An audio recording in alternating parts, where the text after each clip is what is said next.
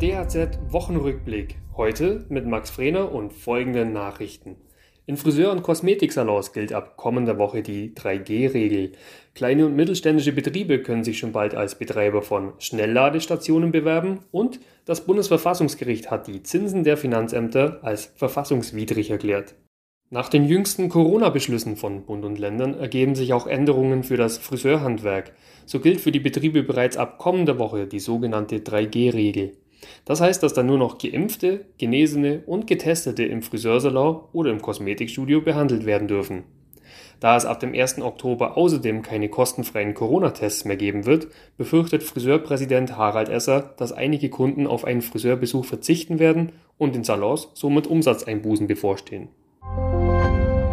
Um die Elektromobilität anzukurbeln, fördert die Bundesregierung den Bau neuer E-Ladestationen. Kleine und mittelständische Betriebe können ab dem 15. September potenzielle Standorte einreichen und sich als Betreiber sogenannter Schnellladesäulen bewerben. Bundesweit sollen so 1000 neue Standorte mit mehreren Ladepunkten entstehen.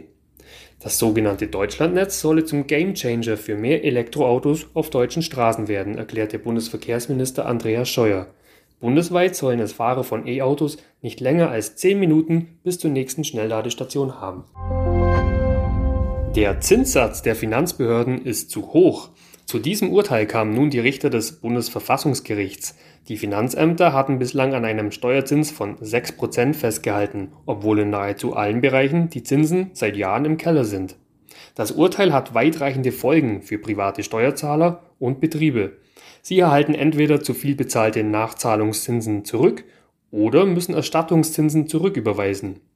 Betroffen sind alle Steuerbescheide ab 2019, die noch nicht bestandskräftig sind. Das dürfte aber in vielen Fällen so sein, denn wegen der unklaren Rechtslage hatten die Finanzämter die Zinsen in sämtlichen Bescheiden seit Mai 2019 nur vorläufig festgesetzt.